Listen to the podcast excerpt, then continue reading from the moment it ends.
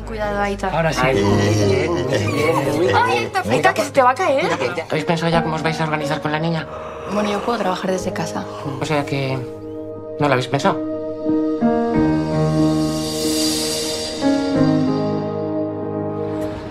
Dame la niña. A ver, ¿cuántos años tienes? 35. ¿Dónde estás? Ay, qué... Ay, madre mía, cómo ha crecido, Dios mío, qué bonita. En casa de mis padres. Por lo menos duermes en tu cama. ¿Y hasta cuándo dices que se queda tu marido?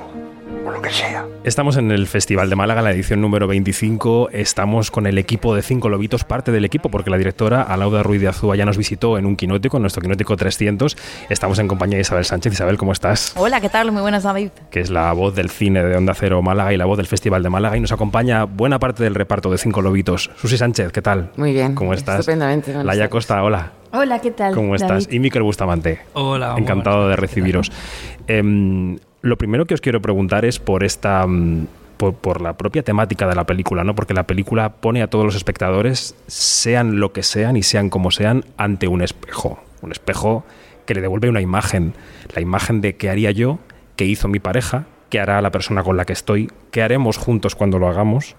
Em, hacer la película también os puso delante de un espejo. ¿Pensasteis, sería yo como mi personaje? ¿Sería yo como la madre? ¿Sería yo como la hija? Laia. Es que me río porque, porque es muy curioso. Yo, em, paralelamente al proceso creativo de la película, fui mamá por primera vez. El proyecto me llegó cuando estaba justo embarazada de tres meses. Y tuve a mi hija y un año después, cuando mi hija ya tenía un año, empecé a rodar, que es justo el primer año de, de mamá primeriza de mi personaje. Sí. Entonces eh, era como un doble espejo para mí, porque era como lo estoy viviendo en mi vida personal, lo estoy viviendo a través de la mirada de Lauda en esta película, lo estoy hablando con todo el equipo que habían, estábamos comentando ahora, papás primerizos por todo el equipo técnico, eh, una futura mamá de maquillaje, eh, era como un poco la temática, la temática, ¿no? Y te das cuenta de que por mucho que lo planees e intentes, vale, esto es lo que me gusta, esto es lo que no me gusta, lo quiero hacer así o lo quiero hacer así o no quiero hacer eso. Te das cuenta luego que la sociedad está estructurada de una manera que cuesta mucho que no lo puedas hacer como en realidad lo quieres hacer o lo quieres planear. Entonces es un espejo un poco trampa porque aunque te pongas a discutir cómo lo quieres hacer, luego te encuentras como con la barrera social de que realmente es muy complicado no caer en los mismos errores, les voy a llamar, o en los mismos patrones eh, que, por ejemplo, el personaje de Susi eh, respecto a Maya ha tenido, ¿no? Al final, una cosa que decía Lauda que eh, estoy bastante de acuerdo es que los cuidados siguen recayendo en ellas. Totalmente, Y, totalmente. eh, y- es así. Y cuesta muchísimo romper eso. Y te das cuenta de que, por mucho que lo intentes, ahí hay un tema mm, como una pared social de que no está estructurado el mundo para acompañar o maternar desde la calma o desde la libertad o desde encontrar 10 minutos más para ducharte, ¿sabes? Entonces, eh, en ese aspecto la, la película creo que también incomoda un poco que me parece muy bien y abre también un poco de diálogo. Mm, Lo que tú decías, mucha gente va a decir, oye, ¿y yo cómo lo voy a hacer? Claro, es que todos nos, nos lo podemos preguntar.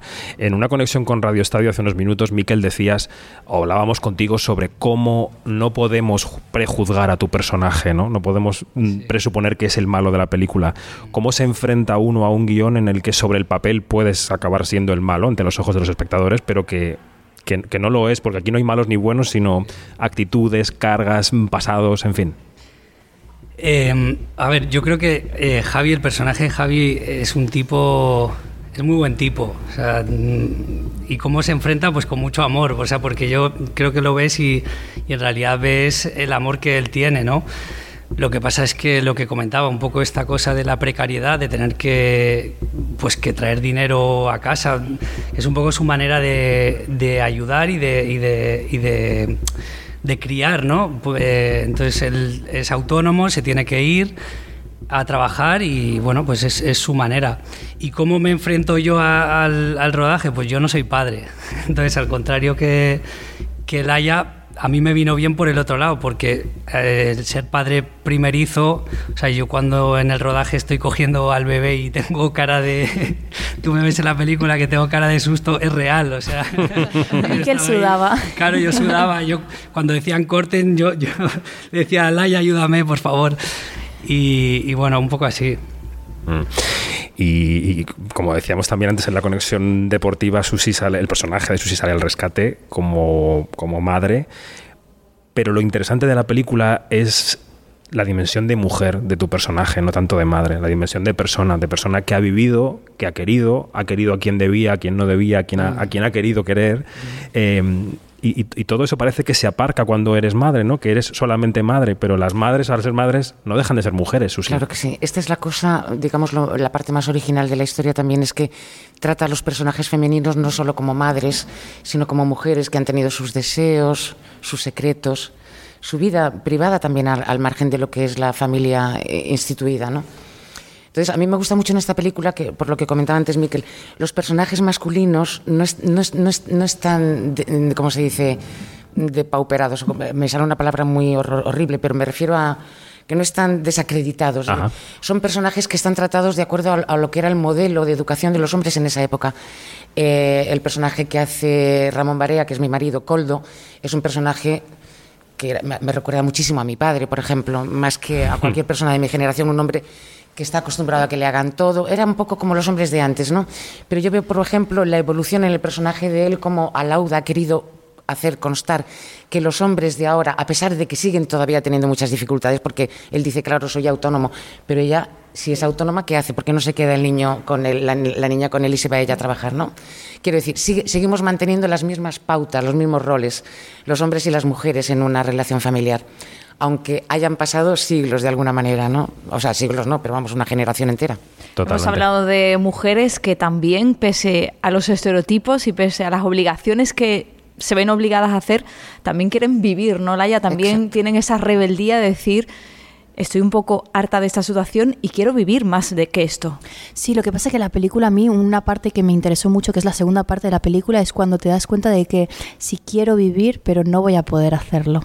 Y cuando haces ese abandono en la voluntad de querer cambiar las cosas, porque a veces las cosas nos superan, que es lo que le pasa a Maya en el fondo, ¿no?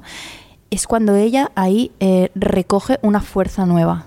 Yo creo que en la relación con Begoña ella se transforma, no se transforma del cansancio de la crianza o de la ausencia del padre, de su pareja, se transforma cuando recoge la fuerza de Begoña, cuando dice, mm, vale, bueno, la vida me ha jugado ahora mismo estas cartas, quiero vivir de otra manera, una frase muy bonita de Begoña que es siempre pensamos que las vidas que viven los otros son mejores que las nuestras, ¿no?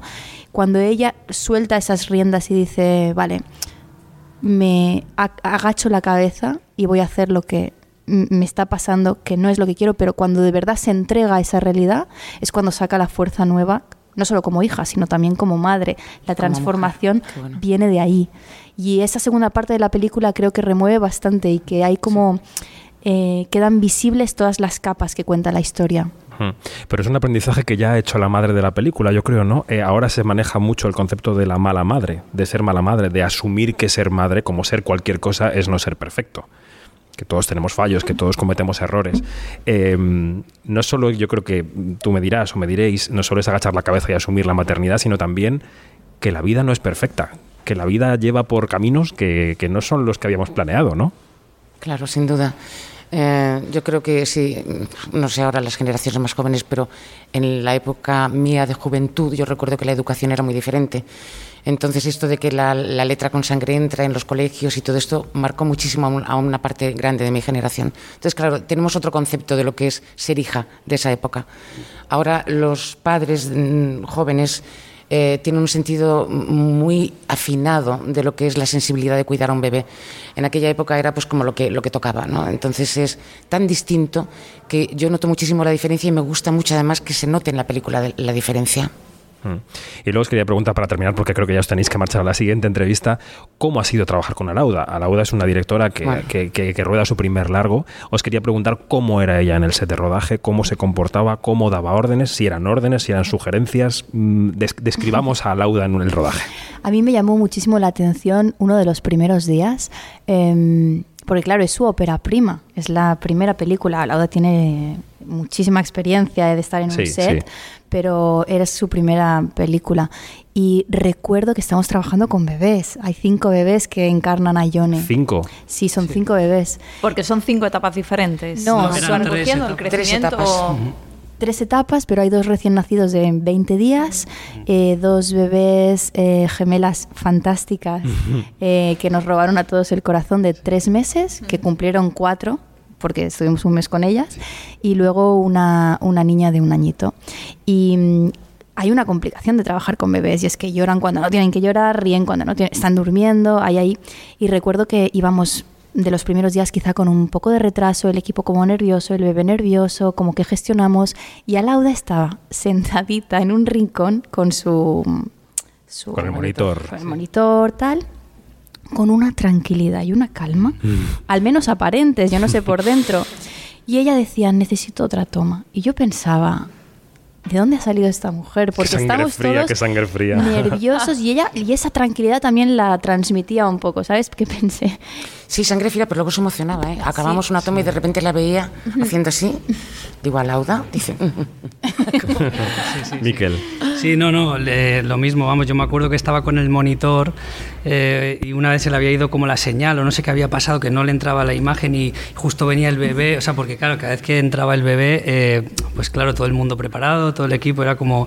Entonces eh, se le había ido el- la señal del monitor y, y me, me puse yo más nervioso, yo que, que no lo ve, que no lo está viendo y ella estaba pues sentadita, tranquila, esperando a que le volviera la señal y... Y bueno, decía pues, tan tranquila, tranquilidad. no tengo señal. Sí, eso es, era, era- era como... Y luego, y luego se ha trabajado mucho con improvisaciones eh, antes de, la, de empezar el rodaje, ¿no? que a mí eso me, me encantó, ese proceso de, de hacer improvisaciones, de cómo se conocieron los personajes y todo esto, a mí me... Nos me los, los compañeros a través de improvisaciones que ella planteó. Qué interesante. Pues estaríamos hablando con el reparto de Cinco Lobitos 20 minutos más, pero la agenda del Festival de Málaga nos lo impide. Miquel, Laia, Susi, gracias. A vosotros. Recordamos que este 20 de mayo Cinco Lobitos está en los cines. Un abrazo. Muchas gracias. Gracias. Gracias.